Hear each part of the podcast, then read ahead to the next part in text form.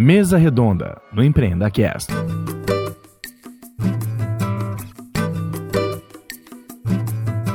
Olá, amigos sonhadores! Este é mais um episódio que a gente vai conhecer a teoria na prática. Estão presentes comigo na mesa do Empreenda Cast Léo Ferreira. Olá, galera, beleza?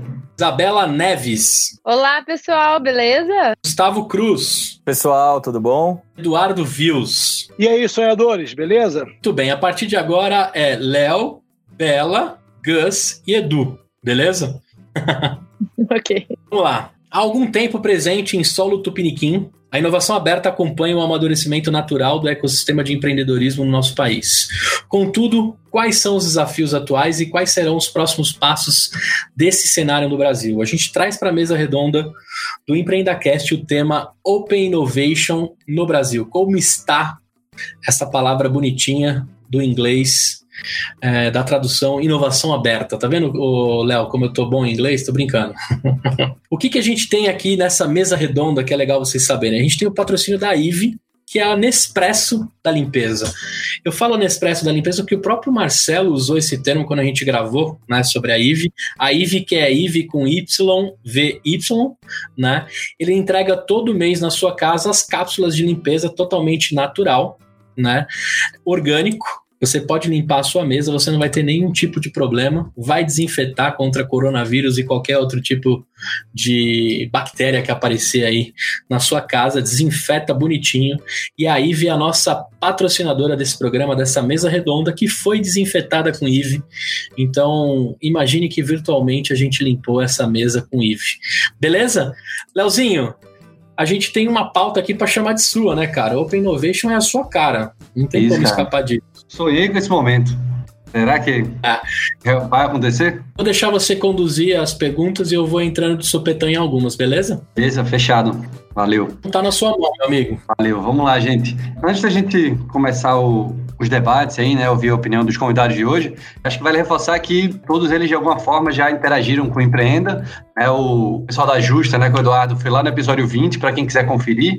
É, o episódio 34 foi falando do Startup Week em Fintech, né, que foi lá na B3, em que a Bela e o Gabs também participaram. E o pessoal da Endeavor, a gente recebeu a Camila Junqueira no episódio 39. Então, Gustavo veio representando aí a Endeavor, é parceira da gente de longa data. Quem quiser conferir esses três episódios, é só voltar um pouquinho e ver o que, é que eles falaram nas entrevistas individuais. Bom, para a gente começar, contextualizar um pouquinho o que, que é Open Innovation, né, que que o Gustavo comentou aí. Open Innovation, segundo nossa pesquisa aqui no grande Google, repositório é, eterno de informações, é, foi um termo criado lá em 2003, na Universidade de Berkeley, na ensolarada Califórnia, é né, um dos berços aí da inovação moderna. O que é que define inovação aberta? Né? Existe um paradigma que assume que as organizações podem e devem usar ideias internas e externas, assim como caminhos internos e externos para o mercado. O que me chama a atenção nessa frase aqui é a questão do externa, né, que a gente já já vai debater um pouquinho. Quando você fala de externa, a gente está imaginando mais de um player, né? não só ali dentro da empresa. Então, se a gente tem dois players, a gente pensa numa via de mão dupla, é uma, uma troca aí de, de conhecimento.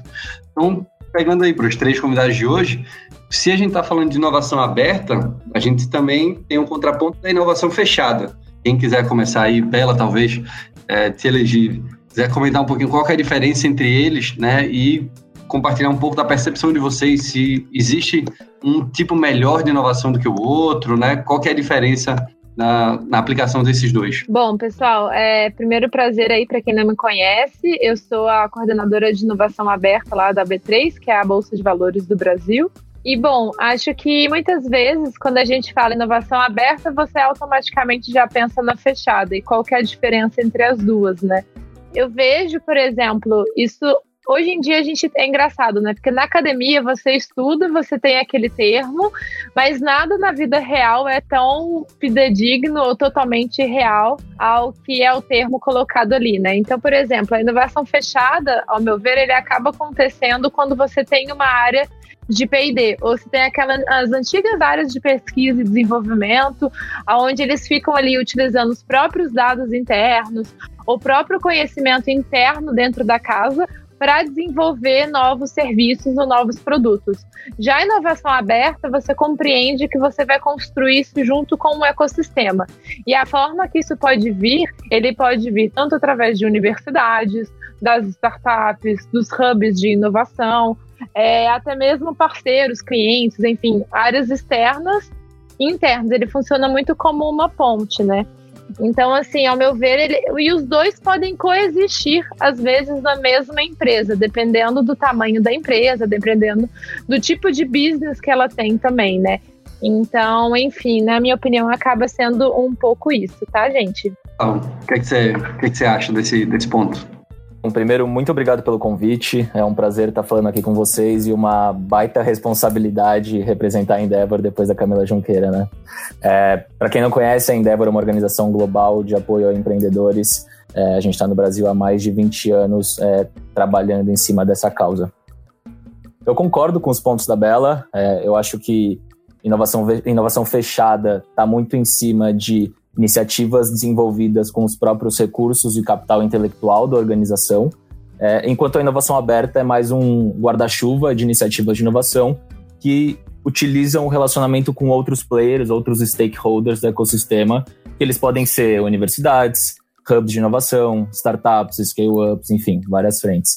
A gente acredita muito que para a corporação entender qual dessas frentes atende melhor aos seus objetivos, é preciso ser feito um trabalho anterior de por que se está inovando. A gente está olhando para eficiência operacional, então tende a ser mais rápido e barato testar produtos plug and play na operação. A gente está falando de gerar novas linhas de receita, M&A pode ser um caminho interessante. É, mas também há a possibilidade de um cenário onde a corporação busca desenvolver um novo produto, patente, é, através de capital intelectual interno, pode funcionar super bem. E você, Edu, o que você, você opina aí? Seguindo a palavra da Bela e do Gustavo aqui, primeiro, obrigado mais uma vez pelo convite, Gustavo, Léo, pelo convite, é um prazer estar aqui com vocês. Só para lembrar um pouquinho o que a Justa é, né? A Justa é uma startup. E logo que a gente nasceu, a gente percebeu o seguinte: a gente sempre soube que uma ideia por si só não vale nada não for bem executada. Para executá-la é melhor fazer com parceiros, com ecossistema, que nem a Bela falou, com um fornecedor ou um, um braço de tecnologia de terceiros. Vamos fazer alguém que vai nos acelerar para a gente poder entregar um produto melhor para o mercado, tá? Então a gente nunca se preocupou muito se a gente está fazendo internamente, ou com parceria, ou com o próprio cliente, ou com o fornecedor. Então, para a gente é muito tranquilo. Quando a gente nasceu, já tinha esse dilema. Quando a gente montou a Justa, ele falou: temos que desenvolver um software, um sistema de pagamento, vamos começar do zero, vamos pegar alguém que já fez alguma coisa. Então, a gente comprou uma empresa que já tinha um, uma experiência e dali a gente desenvolveu todas as melhorias. Então, a gente não precisou fazer tudo do zero. Então, para mim é bem básico, assim, começar pelo buscar quem faz melhor que você e fazer acontecer, entendeu? Legal. Cara, então, assim, olhando o modelo, a gente já entendeu aqui que na mesa a gente tem uma galera totalmente apta e defendendo a bandeira da inovação aberta, né?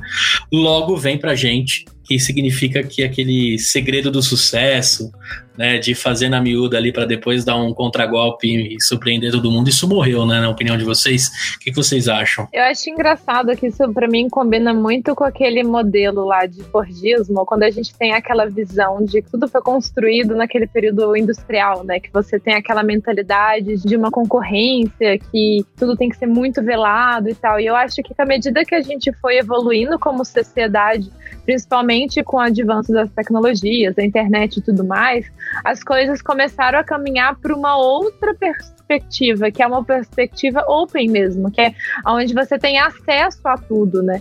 Agora a gente está caminhando para um lado que a gente tem acesso a tanta coisa que fica praticamente quase impossível você deixar algo totalmente escondido, né?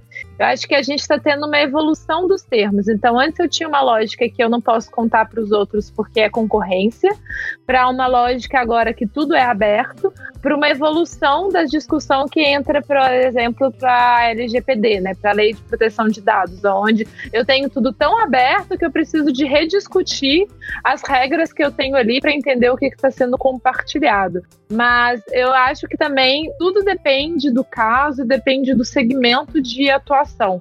Né? Então, é, eu não gosto de confundir a palavra de ter algo aberto com a perda de, ou então a abertura a risco, né? Principalmente eu tô falando do business da bolsa, né? Risco e solidez e credibilidade é um dos valores da empresa, assim, né? Do que, que ela faz.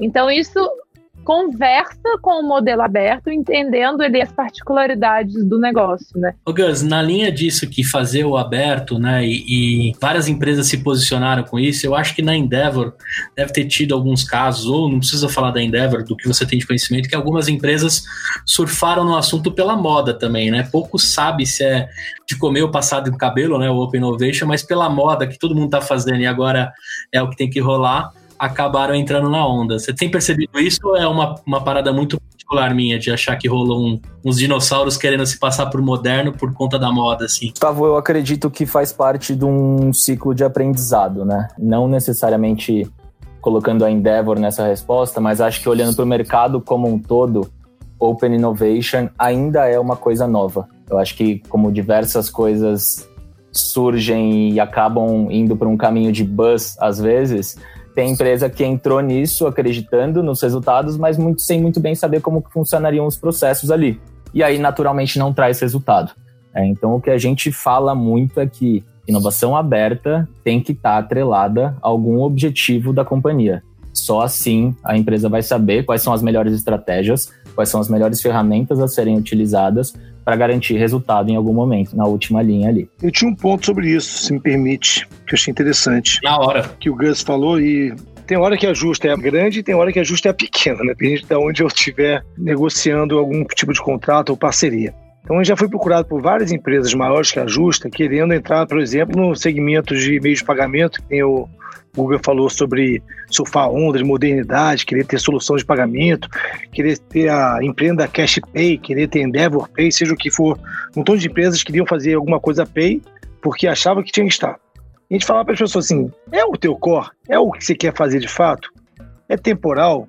Você não quer testar primeiro com a gente aqui? Faz um open com a gente aqui. Eu abro o nosso livro aqui, passo a funcionar para você e vê se essa praia é boa para surfar. Não gasta muito teu tempo com isso mas primeiro testa com a gente. Se for bom, eu te dou aqui o, as condições para você depois surfar de fato essa onda, se você levar jeito para surfar. Quando o cara é um bom skatista, mas é um péssimo surfista. Então, vem aqui, testa com a gente para depois você descobrir se vale a pena inovar nesta área que só porque está todo mundo indo para uma área, muita gente foi, né? Então, você, no nosso segmento especificamente, teve uma hora que a gente olhou, tinham 300 empresas de, de adquirência, subadquirência, sei lá o que for. Hoje, assim, 200 e poucas, já fecharam 80. Agora, com os próximos dias, acho que vão fechar mais algumas, infelizmente. Mas tem muita gente que foi porque achou que tinha que ir e não se preparou e não tinha conhecimento. Não procurou parceiros fortes, independente se ajusta, seja quem for, que pudesse dar o laço necessário, entendeu? É legal também, até fazendo um paralelo antes de eu jogar pro Léo, que o que o Gus comentou, mesmo apesar de pra gente esse assunto ser um pouco mais vivo, né? E já tá um tempo na nossa cabeça, ele é muito novo pro mercado como um todo, né? Também é plausível para quem, mesmo que entrou pela moda, ter entrado né, logo no começo para tentar também, né? Não dá para tirar o mérito do cara que de alguma forma tentou também por estar tá antenado, né? Não só pelo buzz em si, né? Mas é muito novo, né? Acho que é uma das coisas que a gente vai falar muito aqui nesse episódio. Acho que tem até sonhadores que vão cair nesse episódio e talvez escutaram o termo a primeira vez, né? De Open Innovation. Então é legal também saber, acho que pegando o seu, o seu ponto, Gus, talvez eu comentei muito do que eu tô acostumado, né? De tudo que eu rodei, talvez numa, numa bolha um pouco, pouco menor do que seria o mercado como um todo, né? Olhando por essa ótica. Legal o que você comentou, Gustavo, que é novo, né? E aí trazendo para o que a Bela falou do Fordismo, né? Por exemplo, da, da linha de produção e tal.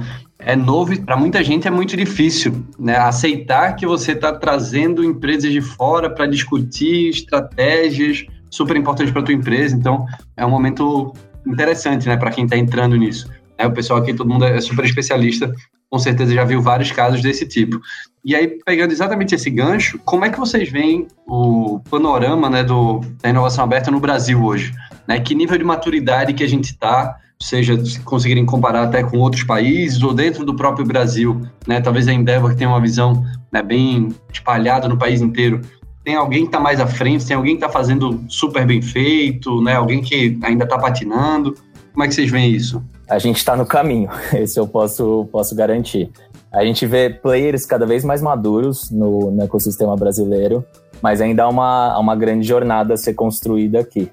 É, eu acho que a gente tem o, a tarefa de entender e difundir quais são as melhores práticas nesse relacionamento empreendedor-empresa, para que essa relação seja sempre ganha-ganha. A título de comparação, por exemplo, para a gente falar de maturidade do mercado brasileiro versus mercados de Estados Unidos e Europa, 70% das companhias nesses dois outros mercados empregam cargos de Open Innovation. Então isso mostra que lá já é uma realidade, né? Que a gente não vou chamar de baby steps, porque a gente já vê iniciativas mega maduras. A gente pega uma Embraer, por exemplo, que é uma companhia brasileira que é referência em inovação aberta no mundo inteiro mas a gente tem um, um grande caminho aí para ser desenvolvido. Concordo muito com o que você trouxe também, Gas, porque é o seguinte: eu acho que é novo no Brasil porque ele está totalmente relacionado também com quanto está novo a ascensão das startups no Brasil. Eu acho que está totalmente correlacionado, sabe? Na medida que o mercado também foi ganhando mais corpo, aparecendo cada vez mais unicórnios e o mercado ficando mais encerrado assim, isso naturalmente teve um impacto direto nas corporações brasileiras em querer devolver isso, né? Acho que o exemplo da Embraer é interessante porque de novo ele mostra pela natureza de business, ele acaba é, chamando mais para as coisas de fato acontecerem, né? Na minha opinião, assim, depois que eu estive no Web Summit no ano passado, me trouxe uma outra percepção de como é a maturidade de mercado olhando a nível mundo, assim. É, eu vi que ele realmente está relacionado com a rapidez que o ecossistema está crescendo, mas também ele traz uma noção que eu diria assim: Estados Unidos eu acho que é o que está mais à frente de todo mundo. Acho que a Europa, em diferentes países, você vai tendo polos que estão se destacando, né? Como Berlim, Inglaterra, é, Londres, né, especificamente, e Barcelona, você vai tendo os polos centrais, mas você vai vendo os outros lugares também tentando correr. E aí, quando você faz um recorte para América Latina, ainda acho que o Brasil está muito à frente no ponto de vista olhando pelas empresas, mas você começa a ver também é, outros polos nascendo. Eu vejo o Chile também correndo atrás disso e tal. Minha impressão é na medida que o ecossistema vai crescendo, as empresas vão crescendo, e aí de fato você vai tendo cargos de Open Innovation nascendo, né? Mas eu tenho uma impressão que eu acho que o futuro pode ser que ele mude de nome. Eu acho, eu tenho uma sensação que talvez vai deixar de ter um nome como inovação aberta e na, isso vai se tornar algo tão natural que eu acho que vai ser simplesmente novos negócios, sabe? Ou tipo novos serviços eu acho que é, é nível de maturidade, sabe? Que vai estar relacionado dentro do mercado. Eu concordo, Bela. É, eu acho que o trabalho da área de inovação nada mais é do que difundir os conhecimentos de relacionamento com outros stakeholders, mais uma vez, sejam eles startups, scale-ups, universidades, enfim, e processos dentro da companhia.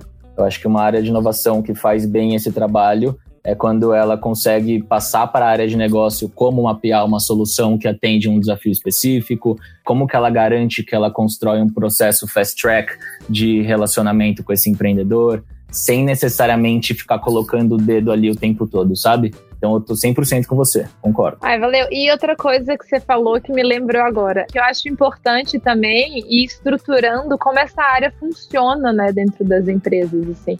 É, eu posso falar do olhar de corporate, eu acho que deve ser bem legal ouvir os trazer do olhar de startup, mas do ponto de vista da corporate, ela precisa de ter uma parte de cultura, de mindset, de como que eu trabalho isso dentro da casa e paralelo o outro braço que ele é de fato para essa geração de novos negócios, geração de resultados. Então é muito importante ter esses dois braços, sabe? E o pilar de cultura, ele é fundamental, porque é ele que vai fazer com que aquilo aconteça dentro da companhia de fato, sabe? Não seja só fachada. É só complementando né, o que o Gus e a Isa falou, né? Como área de inovação, a gente existe para morrer, né? Que depois que todo mundo tem na veia o que precisa ser feito e como tem que ser feito, né? Deixa de ser área, né? Cai os muros e vira pontes e todo mundo sabe tocar isso organicamente, né? Seria o caminho para toda a área de inovação, na minha opinião. Mission accomplished, exato. Fiz a pergunta para vocês aqui que são mais de tecnologia do que eu. Apesar de eu ser um fundador de uma empresa de tecnologia, eu não sou a cabeça de tecnologia, talvez seja das parcerias. Mas já trabalhei em empresas grandes, talvez mais tradicionais, que não estavam tão antenadas ou tão abertas para pensar em Open Innovation. Eu via, talvez, o um movimento, não sei se seria contraponto, fazer mais um spin-off do que fazer um Open Innovation. Vocês acham que é uma coisa um spin-off pode ser um Open Innovation também? Ou é contraditório? Eu acho que depende muito, Edu. pode ser quando você usa stakeholders externos para executar essa iniciativa, a gente está falando sim de uma iniciativa de Open Innovation. É, mas a gente vê também intraempreendedorismo dentro das companhias, onde não necessariamente você está se relacionando com outras empresas, e desse intraempreendedorismo sai uma spin-off. E aqui eu acho que é mais um, um caminho de closer innovation. Isso que eu ia falar, né? Esse é o caminho mais comum para spin-offar e usando até um verbo novo, né? É o mais comum que eu tenho visto, né? Acho que se você convida, abre, provoca, os caras entram para dentro para resolver e de lá, né? Você fala, achamos um new business model. Aí bota para ferrar ali, nasceu do aberto. Mas na hora que você falou do intraempreendedorismo, foi a primeira coisa que veio na minha cabeça. É ali que nasce, sei lá, vou chutar aqui um número, estudos feitos por mim mesmo, sei lá, 99% deve ser de intraempreendedores que criam um new business model na companhia. Né?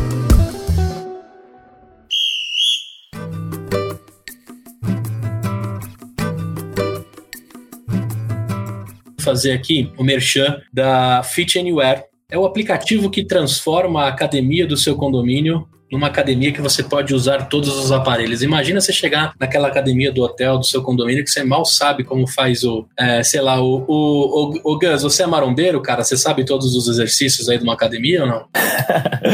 Com certeza não. Sei os básicos para tentar me manter aqui na, na linha. Vamos tradicional supino, leg press, é, o supino, o supino acho que culturalmente já está fincado na, na tradição do brasileiro fazer supino. Mas sei lá, o leg press, né? O, pullover, sei lá, alguns termos aí que o professor de educação física vai rasgar aí de medo do que eu tô falando, mas imagina você chegar lá e saber usar todos os aparelhos, porque a Fit Anywhere te ajuda. E eu tô ligado que o Gus aí é usuário, né, da Fit Anywhere. Cara, eu sou tem me ajudado muito nesse momento onde a gente não pode sair de casa. Eu acho que é uma fonte alternativa aqui para quem está dentro de casa ou quem eventualmente até tem uma rotina é, meio maluca e não consegue ir para academia, não consegue contratar um personal. Tô gostando bastante do produto. Bom, tu já fizemos um merchan com o próprio convidado, hein, Leozinho? Pode tocar a bola nesse segundo bloco aí. A gente falou sobre o momento que o Open está passando no Brasil, né? Algumas práticas aí.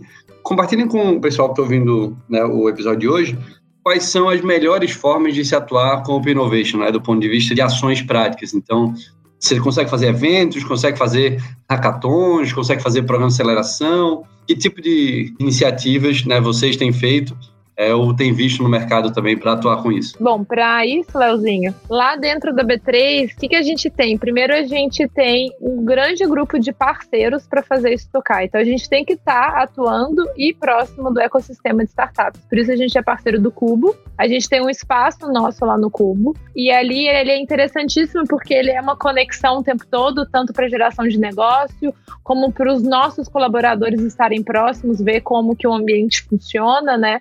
Outros parceiros que a gente tem também é a CAT, lá em Santa Catarina, a gente também está com o Sebrae, o próprio Startup Weekends Fintechs também, porque a gente tenta fazer um recorte dentro da vertical de fintech, que faz sentido para a gente. E outros parceiros que a gente tem também é a própria Darwin, que é aceleradora, a Redpoint, que é o fundo de venture capital que a gente faz parte, e a Endeavor também é parceiro nosso. A gente também está junto em algumas iniciativas, estudando cada vez mais como fazer as parcerias tocarem. E internamente, a gente está vendo hackathons também. Então, basicamente, é qual é a vida para fazer o Open Innovation rodar. É estar tá conectado com o ecossistema o tempo todo, fazendo coisas dentro, fazendo coisas fora. E uma das coisas também que a gente está vendo que é muito importante, por ser tudo muito novo, a gente tem que estar tá gerando conteúdo e bebendo de todas as tendências o tempo todo. Então, à medida que está saindo alguma coisa, a gente já vai experimentando, a gente já vai fazendo ele rodar. E para nortear todo o nosso trabalho, a gente tem três pilares estratégicos que a partir daí eu consigo derivar todas as parcerias e ações, que é como que eu estou desenvolvendo o mercado de empreendedorismo, fomentando ele, como eu estou fazendo esse aculturamento interno e, por fim, como que eu estou gerando novas oportunidades. E aí entra até numa lógica de blindagem, vendo relatórios, reportes daquilo que está acontecendo, tá? Vou tentar não chover numa olhada aqui no que a Bela falou, mas eu, eu super concordo. Eu acho que um, um caminho é a companhia entender o que ela busca alcançar e, a partir disso, segmentar quais vão ser as ferramentas e iniciativas utilizadas. Tentando ilustrar aqui um pouco desse racional, se a companhia busca desenvolver uma cultura interna voltada para a inovação, possivelmente hackathon é uma boa iniciativa. Evento, onde ela leva seus funcionários para participar de iniciativas que fomentem o ecossistema, iniciativas que tragam conhecimento sobre Open Innovation, também pode ser legal.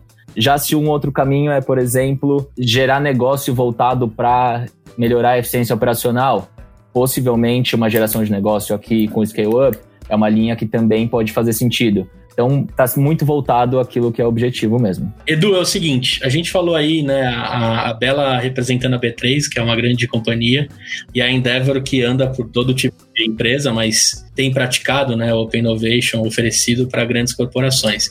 Mas o pequeno, cara, você como startup, assim, você tem conseguido atuar com Open Innovation, mesmo agora que só se fala em coronavírus, a gente estava antes de começar esse papo aqui, o quanto tá difícil para os pequenos, né, sobreviver em meio à pandemia. Mas você tem conseguido fazer isso, cara? A Justa já tá indo pro segundo ano, se eu não me engano, também, né? Sim, já fizemos dois anos, de 15 de março nós comemoramos dois anos e vimos aqui no acelerador achando que o mês de abril, março seria sensacional e veio essa pandemia mundial. Mas tudo bem, vamos superar isso rápido. Pegando o calor que a Bela falou e o Gus falou, primeiro, mais uma vez, né, não querendo chover no molhado, concordo no meu grau que evento e hackathon são do caramba.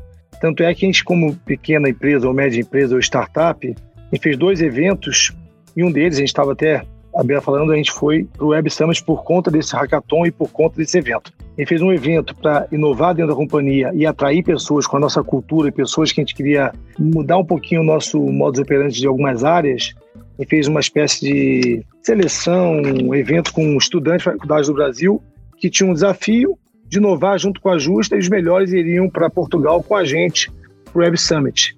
E na outra ponta, em Recife, onde fica o nosso braço de tecnologia, eles participaram de uma dinâmica com algumas entidades, CNPq e outras entidades lá do Nordeste, que as melhores empresas também iriam para o Web Summit para poder apresentar o seu case lá. Inicialmente um case alfa, depois virou um case beta. Então a Bela falou que esteve no Web Summit. Espero que ela tenha passado no nosso stand. Se não passou, finge que passou. Tinha pouca gente lá, né, Bela? 70 mil pessoas. Sim. Pouco negócio para ver. Então a gente, pequeno, ou seja, o pequeno e médio, tem que ser ágil para poder fazer esse tipo de inovação. A gente costuma ser mais provocado para ajudar os outros a inovarem, porque a gente tem agilidade que o grande não tem, então volta meu grande nos chama. Mas nós estamos sempre provocando também que o nosso time de tecnologia, nosso time de gente justa aqui esteja buscando fazer inovação em todos os ambientes da companhia, não somente na tecnologia, né? Por isso, quando a pessoa acha que inovação tem a pegada muito só na parte técnica, né? Na parte de produto serviço. Não, tem inovação no jeito de contratar, inovação do jeito de atrair pessoas, inovação do jeito de levar o produto na ponta, a redistribuição.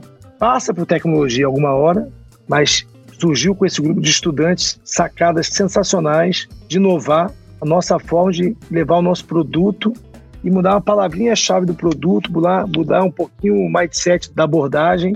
Então a gente consegue fazer isso atraindo pessoas que tenham a vontade de empreender com a gente. Né? Então Achei muito legal o que a Bela falou, o Grace falou de evento e hackathon. A gente faz isso de acordo com os limites orçamentários de uma startup, obviamente. A gente tem um fundo, etc., que nos ajuda para poder pensar e sonhar grande. A gente fala que a gente é o adolescente, não é criança, não é adulto, entendeu? A gente, de vez em quando, tem comportamentos de criança e rompantes de adulto, de vez em quando a gente acha que é adulto, e mas a gente tem que lembrar que a gente é um adolescente ainda, entendeu? Então, muito legal o que vocês falaram, tem tudo a ver com dá para fazer assim com a pequena e média empresa, dá para inovar, dá para fazer parcerias e ser forte com trazer pessoas que queiram ajudar a gente nessa inovação. Justa é uma, é uma empresa high school, então, Fios. É, boa. Boa. Lá, Léo. Pegando esse gancho do que vocês comentaram, não tem como a gente fazer esse programa né, agora no começo de abril de 2020 e não citar a crise econômica, né, socioeconômica que a gente está passando. Como é que vocês veem tanto o, o ecossistema, né, a atuação de, da inovação aberta, ajudando esse cenário, né, a, a gente recuperar isso da melhor forma possível e quais são os impactos da crise na inovação aberta, né, do, dos dois lados? A gente tem visto muita coisa legal acontecendo, corporações e startups, scale-ups colaborando muito para construir iniciativas mega relevantes em momentos como esse. Trazendo aqui um exemplo para ilustrar um pouquinho do que eu estou falando, a gente viu recentemente a cervejaria Ambev junto a Gerdau, Hospital Albert Einstein, junto com as scale-ups apoiadas pela Endeavor, Tech Verde e Brasil ao Cubo, construírem, eles estão construindo, na verdade, 100 leitos de hospital em 40 dias para atender pacientes é, infectados pelo coronavírus. Isso é muito rico, eles estão unindo recursos e processos dessas grandes corporações com inteligência e tecnologia das scale-ups. É, isso deixa a gente muito contente, principalmente porque a, a relação Gerdau, Brasil ao Cubo e Tec Verde começou no programa de inovação que a Gerdau rodou conosco recentemente, onde a Brasil ao Cubo participou desse programa e o Caio, que é o empreendedor Endeavor da Tec Verde, é, foi um dos padrinhos dos empreendedores do, da Brasil ao Cubo. Então a gente, a gente acredita que a inovação aberta nesse momento se faz muito relevante e ganha muito impacto. E um outro ponto que vocês trouxeram em relação a, aos desafios gerados por conta desse momento socioeconômico que a gente está vivendo agora, eu acho que, é, são desafios que o mercado inteiro enfrenta, né? A gente vê redução de orçamentos, a gente vê companhias tendo que reduzir seu quadro de funcionários. Então, normalmente, o budget vai ser direcionado para o core.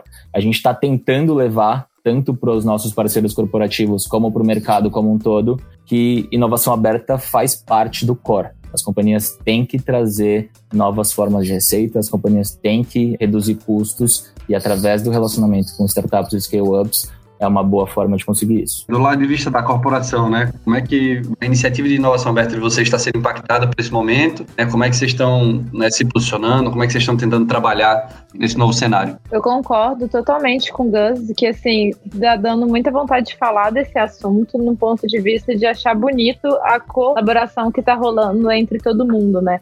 Então, a quantidade, por exemplo, o Cubo, né, que a gente é um dos mantenedores, está com uma série de iniciativas como Raca para pensar em soluções, né? A Redpoint, né, que é o nosso fundo de venture capital, que é nosso um dos parceiros, eles estão listando quais são as startups que estão apoiando esse momento do ponto de vista do trabalho remoto e tudo mais. Então está sendo muito interessante ver como todo mundo está reagindo a esse momento de uma maneira muito positiva, assim de entender que sim é um problema, mas como que a gente extrai dele uma solução e de fato faz as coisas mudarem e acontecerem, né? Mas assim, do ponto de vista corporate, assim, olhando para dentro, não vou negar, deu um trabalhozinho do tipo da gente ter que rever todo o nosso planejamento e no final até chamou a gente para responsabilidade, assim, se nós somos a área de inovação, como que a gente apoia esse momento que está acontecendo sendo exemplo. Então a gente correu para refazer todo o nosso planejamento do ano. A gente ainda está fazendo ele, mas assim, como que a gente tomba tudo que está acontecendo agora para online, o que que não faz, no espírito muito de como a gente apoia os nossos colaboradores a se inspirarem pelo momento e não irem para um outro lado, né? Que é do ponto de vista tá todo mundo meio balançado, assim, emocionalmente falando, né? Então a gente entende que a gente tem uma responsabilidade ali dentro, então a gente tem que continuar tocando as coisas aí adaptando ao momento, né? E do ponto de vista econômico, isso é um ponto muito importante, assim, a gente fica muito preocupado por conta disso, a B3 agora acabou de lançar, hoje, por sinal, alguns conteúdos do ponto de vista de educação financeira, para as pessoas compreenderem também, ok, o que, que isso está afetando as bolsas de valores do mundo. Provavelmente vai sair novos conteúdos explicando o que isso está afetando a bolsa especificamente, os investimentos, enfim. E a gente também está olhando para a nossa aceleradora, que é a Darwin, e conversando muito com a Redpoint, assim, como que estão esses empreendedores que fazem parte do nosso portfólio, né? Então, como que a gente conversa com quem está no nosso portfólio para saber se está bem, se a gente precisa fazer algum tipo de crédito, enfim. Então, a gente está na construção disso e eu concordo total com o Gus, o exemplo que ele trouxe com todos os parceiros que ele mencionou, está mostrando que eu acho que agora, essa pandemia, ela está fazendo a gente enxergar com outros olhos as possibilidades que tem. Então, tá todo mundo correndo em resolver algo junto, e isso é inovação aberta. Então, a minha sensação é que a pandemia está vendo para todo mundo se tornar um inovador, assim, né? Tá tendo todo mundo mudar o seu mindset para pensar de maneira colaborativa. Eu até ia comentar, se tivesse algo para tirar de bom dessa pandemia, é que pelo menos ela acelerou o backlog de muitas empresas, né? E teve empresa que teve que se transformar na marra mesmo. Então, se for para tirar alguma, algum aprendizado, alguma coisa boa desse momento que a gente está vivendo, pelo menos essa aceleração, né? Acho que isso fica de legado para a gente aprendizado. Se tem algum ponto positivo dessa história toda, é que numa crise, ou todo mundo se afunda ou todo mundo se ajuda, né? Então, estou vendo um movimento muito claro nas empresas, nas startups, etc. Tal, as pessoas se mobilizarem para tentar ajudar. Então, a gente vê movimentos como crédito para o pequeno e médio varejo, como ajudar o pequeno varejo, da educação financeira, que nem a Bela falou no B3, a Justa começou a disponibilizar conteúdos, mais conteúdos para os seus lojistas, para ele poder entender se vale a pena antecipar o cartão, não antecipar o cartão, como é que ele deve lidar agora com as suas vendas sendo reduzidas, que dicas que a gente pode dar de gestão para essa pessoa. E internamente, o engajamento das pessoas, que nem o Gus falou sobre tirou o backlog, a equipe de tecnologia, seja própria ou de parceria, entregaram coisas em tempo recorde. Numa sexta-feira entrou uma notícia, na segunda-feira estava no ar uma nova forma de vender através da maquininha, sem a maquininha estar fisicamente no lojista. Então, as empresas precisaram se reinventar muito rápido, muito rápido. Então, o que a gente pode dizer aqui é, é muito ruim, mas as pessoas estão tentando se ajudar. Então, a gente vê movimentos para ajudar o pequeno, ajudar o pequeno varejo, ter condições para ele poder voltar a vender de forma remota.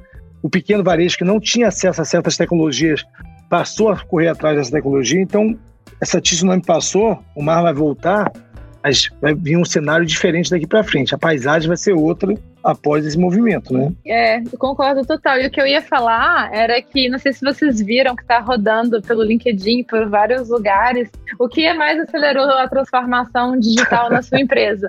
Aí Muito tá lá o seu CEO, o coronavírus, enfim, eu acho que esse meme representa totalmente a nossa fala. Eu queria dar os créditos, mas eu li em algum momento no LinkedIn, logo quando começou a correria do home office, algum amigo meu lá escreveu assim: Bem-vindos à transformação na marra. Foi a melhor frase até o momento que eu já vi com relação ao que a gente está vivendo, né? E é bacana, assim, quem estava preparado, né? A marola tá passando, né? Pelo menos o grande pico do pandemônio, né? Tecnológico, para quem estava preparado, já passou por essa arrebentação. Quem não tava, tá indo na marra mesmo, é isso que tá rolando. Mas sabe o que eu acho, Gus? Desculpa, eu acho que ninguém estava preparado para esse movimento tão drástico. Eu, eu, concordo, eu concordo. Só o Bill Gates, que tinha alertado a gente. De resto, nada. o cara tá preparado para tudo, velho. Ou aquela vidente falsa, né? Eu tô muito com o Edu nessa aqui também. Eu acho que tem um. que é de modelo de negócio também, né? Quando a gente vai para um varejão físico, por exemplo, é impossível se preparar para uma coisa dessa. Mas a gente tá vendo transformações acontecendo em tempo recorde. Tô super com vocês.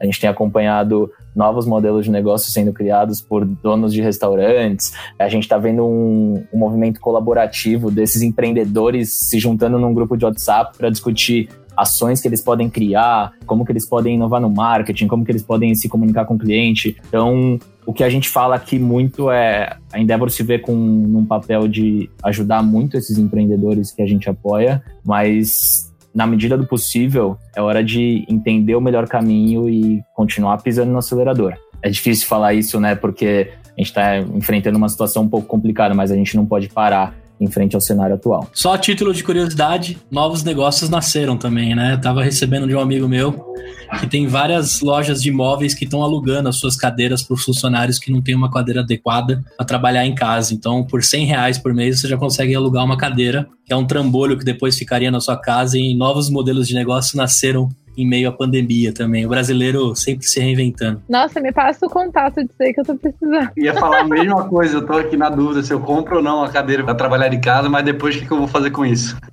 Vou passar para vocês, cara. Alugar cadeira é, é, o novo business da parada. Boa, e não é só cadeira, hein? Eu tô vendo uma bike para alugar, para dar um pedal aqui dentro de casa, já que não pode sair. É, compra um rolo, cara, de corrida, né? Tal. Só para complementar, né? É, acho que para mim fica muito a, a, essa esperança de que como né, todo mundo comentou de que os empreendedores estão se juntando, né? O Gans comentou do grupo de WhatsApp de donos de restaurante e tal, para discutir novas ações, que a galera perca um pouco do medo de, de conversar com, com, empresas mais ou menos da mesma área, né? Que não tem problema, vocês conseguem, é, elas conseguem se ajudar, né? trocar informação, todo mundo evoluir e fazer com que todo mundo amadureça mais rápido. Então, acho que fica muito essa, essa esperança que quando passar todo o impacto negativo que a gente está tendo, saia alguma coisa boa e que esse medo, pelo menos, não, não exista mais.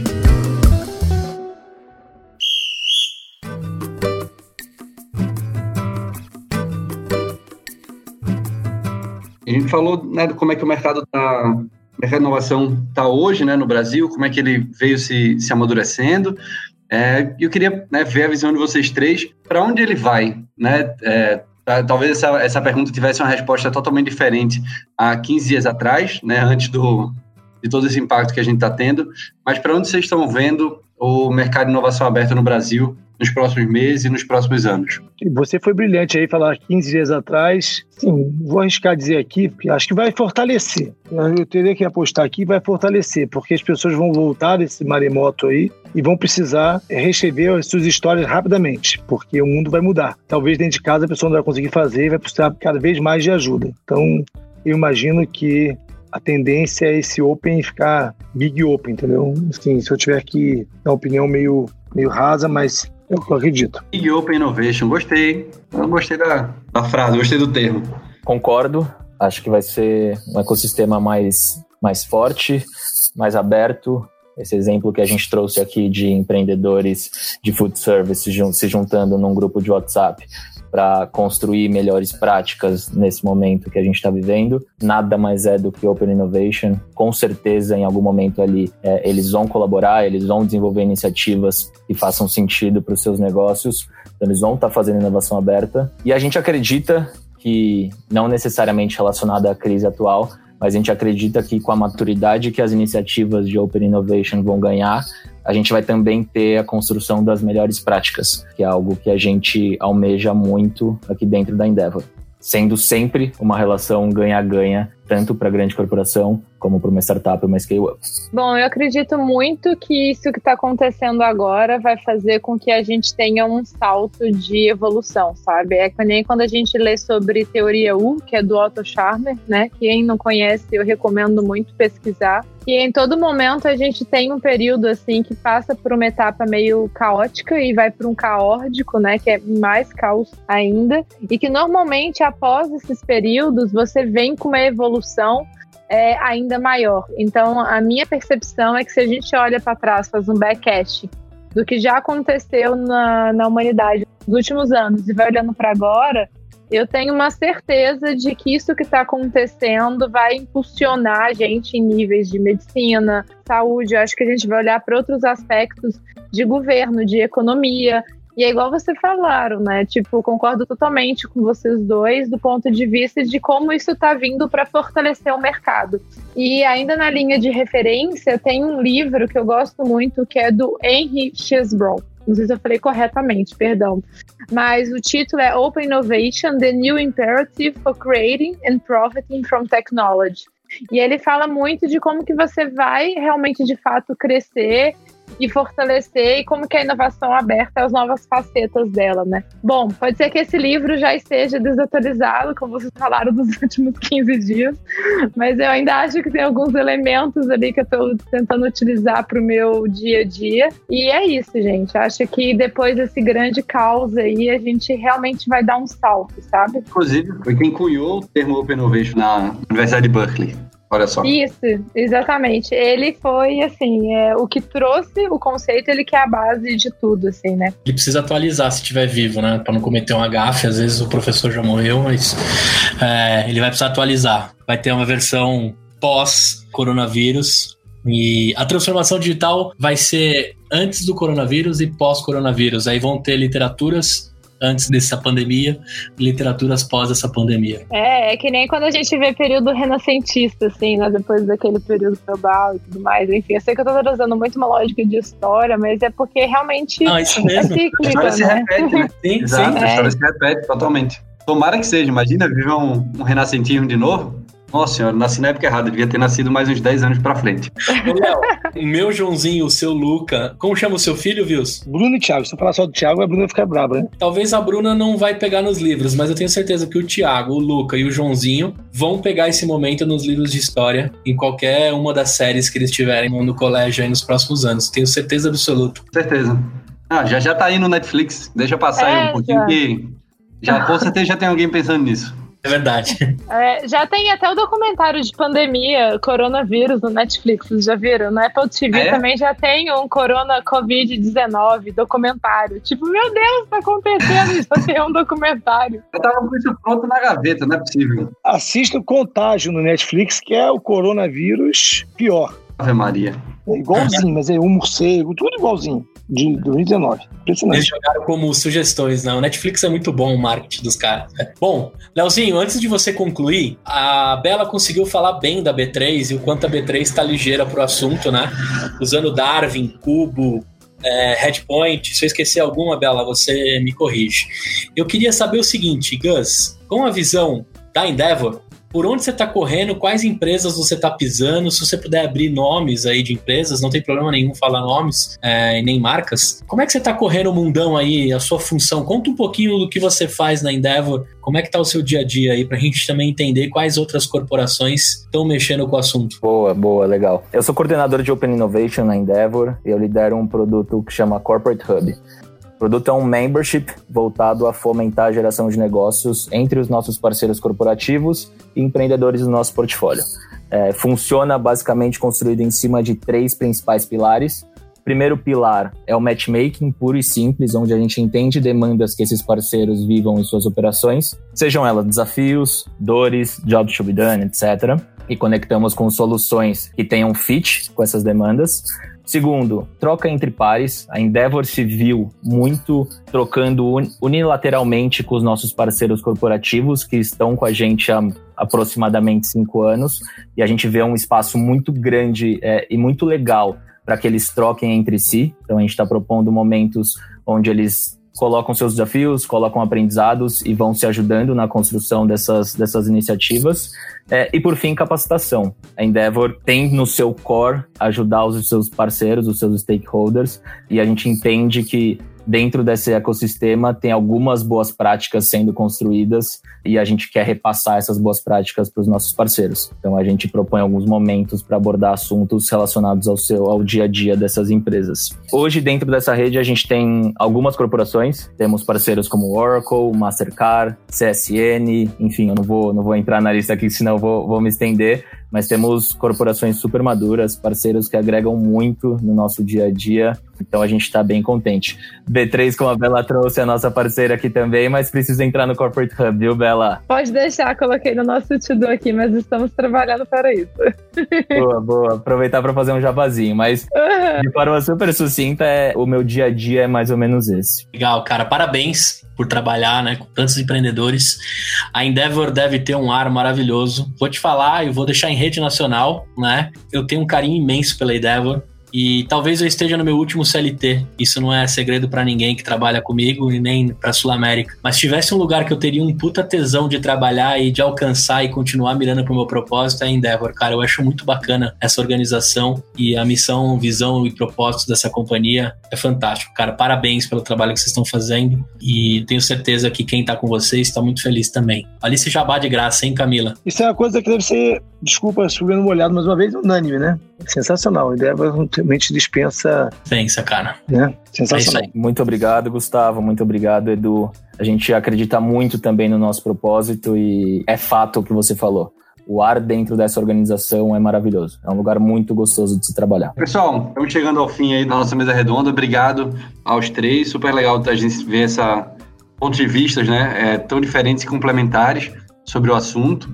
Se vocês quiserem né, deixar aí um último comentário, uma última dica sobre o assunto para os sonhadores, né, lembrando que a gente tem tanto intraempreendedores em grandes corporações, provavelmente que até são clientes da Endeavor, né, são parceiros da Endeavor, como também microempreendedores, né, o pessoal que está querendo começar seu próprio negócio. Então, só para a gente finalizar aí uma, uma mensagenzinha para eles. Eu vou fazer um jabá também, porque o Gustavo gosta, né? não vou falar da justa, não. Tem uma frase que a gente soltou outro dia aqui no grupo, que foi divertido, acho que tem a ver com hoje, né? Não sou bom de música, mas é baseado na aquarela, que a Fábio Castel até já usou nos anúncios dela, né? Num guardanapo qualquer, eu desenho um projeto. E com cinco ou seis retas, eu faço uma startup. Então, assim, parece fácil, né? Geralmente uma startup começa num guardanapo, um sonho começa no guardanapo, né? Muitas pessoas têm a história que começou a empresa, começou no guardanapo, conversou com uma Endeavor da vida, conversou com a Bela da vida, conversou com o Gus, com o Léo, e foi pegando dicas e, através daquele guardanapo, com cinco ou seis retas, cinco, seis ideias, internamente ou com grupos externos, transformou aquilo numa startup, né?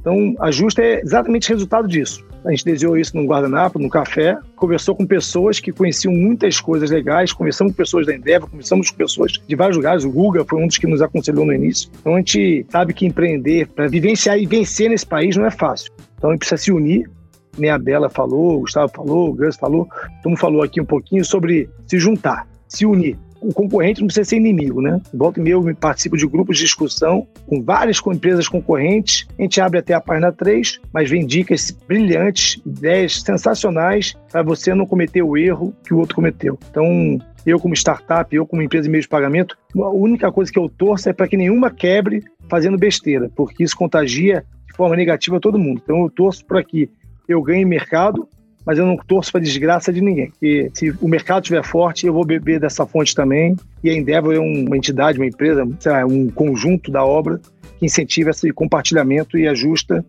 Eu, meu sócio, etc. Tal, gostamos dessa ideia. E o Open Innovation tem a ver com isso também. Mais uma vez, obrigado. Bela, em Alphaville vocês têm uma sala, um escritório. Ah, é no mesmo prédio da Justa. Então, quando você vier visitar a sua unidade ah. de Alphaville, suba até o 23 andar para tomar um café, comer paçoca isso vale para o vale para todo mundo, tá bom? Isso não é só para você, vale para todo mundo. Eu ainda ia amanhã, tá hein? Depois eu estou aqui.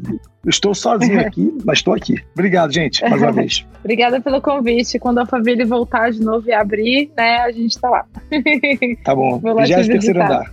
Abraço. Combinado. Bom, vou aproveitar para fazer o fechamento, agradecer aí essa conversa. Acho que ela é muito oportuna para esse momento. Acho que não tinha tema melhor para a gente falar do que a gente está vivendo agora, porque é o, é, enfim, é o resumo de tudo que a gente já falou por aí. Bom, se vocês quiserem me adicionar no LinkedIn, é só colocar Isabela com Z e dois L's, Isabela Neves. Open Innovation já vai aparecer meu nome e depois eu encaminho para vocês o link do profile para ficar mais fácil para acessar, tá bem? E para deixar uma mensagem aí, acho que principalmente eu posso me conectar muito com os intraempreendedores, né? É de falar que assim, tá na nossa mão agora fazer as coisas acontecerem, sabe? Eu tô com um sentimento, acho que é para todo mundo, de o quanto a gente não pode assumir a nossa responsabilidade, entender o quanto que a gente pode fazer para ajudar o outro no que a gente está vivendo agora. E no final, inovação é sobre fazer coisas melhores, de forma mais eficiente, alcançando mais gente. Então, eu tô com uma sensação que o que a gente está vivendo agora é um grande chamado para a gente, de fato, mudar e fazer as coisas acontecerem. Para a gente pegar toda a coragem que a gente tem, toda a resiliência que a gente tem e fazer o melhor que a gente pode para o mundo melhorar, né? Então, acho que a gente está nesse momento agora. E, como eu falei, resiliência, coragem, colaboração são as skills necessárias para esse tipo de profissional para a gente seguir, sabe? Naquele momento que você estiver meio malzinho, olha para o lado, olha para quem está te inspirando, junta força e vamos seguir, sabe? Eu acho que a gente está no momento de fazer o melhor para todo mundo, tá? Show. Esqueci de deixar meu contato aqui. Arroba Justa com você no Instagram, Justa com VC, ou arroba Eduardo Vils. Vils é V-I-L-S, então é fácil encontrar. Gente, primeiro, mais uma vez, obrigado pelo convite. Foi um, um papo muito legal e eu acho que iniciativas como essa, nesse momento, são super importantes, são essenciais. Parabéns, Gustavo, parabéns, Léo. Léo, parceiro de longa data aí. Vocês têm um, um, grande mérito de estar colocando isso aqui de pé. Não desanimem. Acho que a gente já vê um track record legal aqui do produto de vocês. Sigam em frente. E eu acho que essa mensagem fica para todo mundo que está ouvindo a gente aqui. Como a Bela trouxe, é um momento de resiliência.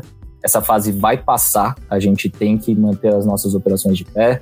A gente tem que manter nossos negócios de pé que vai vir coisa boa por aí e vocês podem contar com a Endeavor. É uma organização que se sente na, na responsabilidade de ajudar os empreendedores no momento como o atual. Colocar mais uma dica aqui para o pessoal. A Bela trouxe um, uma indicação de um livro que ela está lendo do Henry Chesbrough. Tem um mais atual dele. Ele saiu agora no ano de 2019. É Open Innovation Results, Going Beyond the Hype and Getting Down to Business é muito bom, coloca basicamente uma visão super cristalina dos desafios e realidades que limitam as organizações de criar e gerar lucro sobre Open Innovation.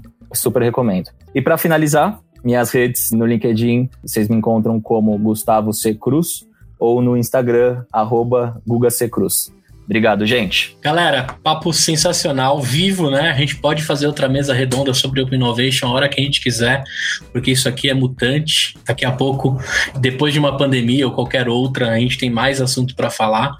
Fica aqui a mensagem também o quanto o momento que a gente vive, o coletivo é importante, né? A Bela falou sobre colaboração que tem que ser mais do que buzz. Agora é a hora das empresas realmente exercitarem a colaboração, não só dos seus colaboradores, mas também com seus parceiros e com todo mundo. A gente entendeu já que é o coletivo que a gente vai superar essa crise, é no coletivo que a gente vai construir novos negócios, é no coletivo que a gente vai tirar alguém aí né, do, do fundo e a gente vai conseguir superar e construir um Brasil melhor. Eu acredito que a única chance que o Brasil tem para se tornar um país melhor está na mão dos empreendedores e da força do coletivo.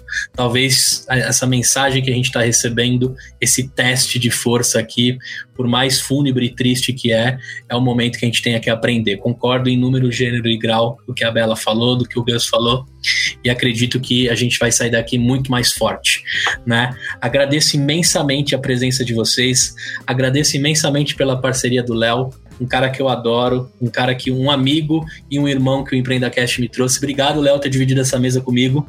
Deixa o recado também o seguinte, Leozinho, a gente precisa falar sobre o nosso grupo que a gente tem lá no EmpreendaCast. Apesar da gente ter perdido a nossa privacidade para os russos, o Telegram, a gente tem um, uma vasta galera, né? Uma, quase 700 pessoas que a gente está discutindo não só Covid-19, mas, cara, como é que você se reinventa, como é que você se protege, como é que você cresce, como é que você cria um novo negócio. Então, se você quiser participar desse grupo de sonhadores lá do EmpreendaCast no Telegram, é só você entrar no direct do Instagram nosso, lá, EmpreendaCast, e pedir o link que a gente te manda. Esse hackzinho para você conseguir entrar de propósito, para a gente garantir que só tenha realmente ouvintes e a galera que tenha o mesmo destino e a mesma vontade e propósito de construir um Brasil melhor. Beleza? Para você aí que quer apoiar o, o EmpreendaCast, lá no PicPay você pode colocar EmpreendaCast e você pode doar algum dos planos que a gente tem e toda a grana é revertida para novos programas, tá? Então, se você tá afim aí de ajudar o, EmpreendaCast, baixa o PicPay, porque agora tá no Big Brother e todo mundo tem PicPay, né? Então, recomendo você usar PicPay para pagar boleto o Guga Mafra costuma dizer que o PicPay é o canivete suíço do pagamento, né? Então, se você quiser aí uma ferramenta para pagar boleto, para pagar Uber, para recarregar o seu bilhete único, o PicPay é sensacional, baixa lá.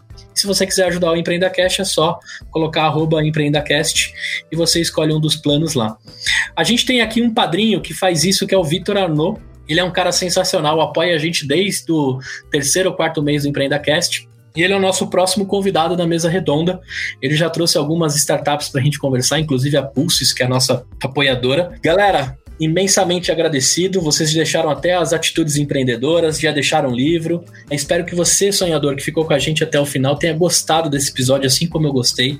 Não deixe de enviar seus comentários, feedbacks, tudo pelas nossas redes, site, fanpage, Facebook, Instagram, Twitter, tudo arroba empreendacast. O site empreendacast.com.br.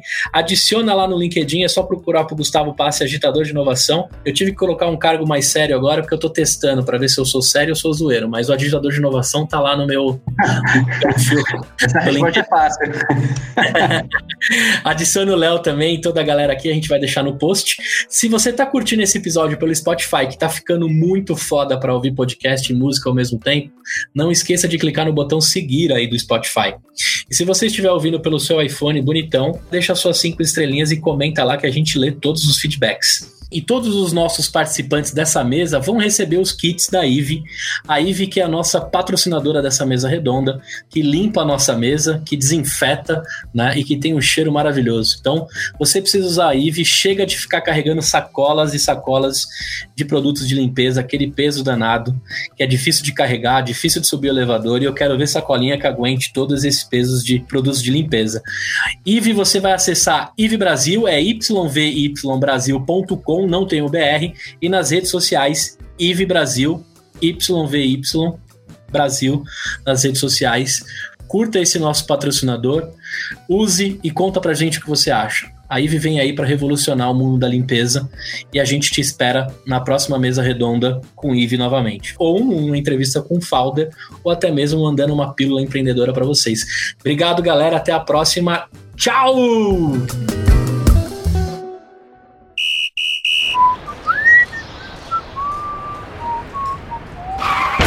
Crash Produtora.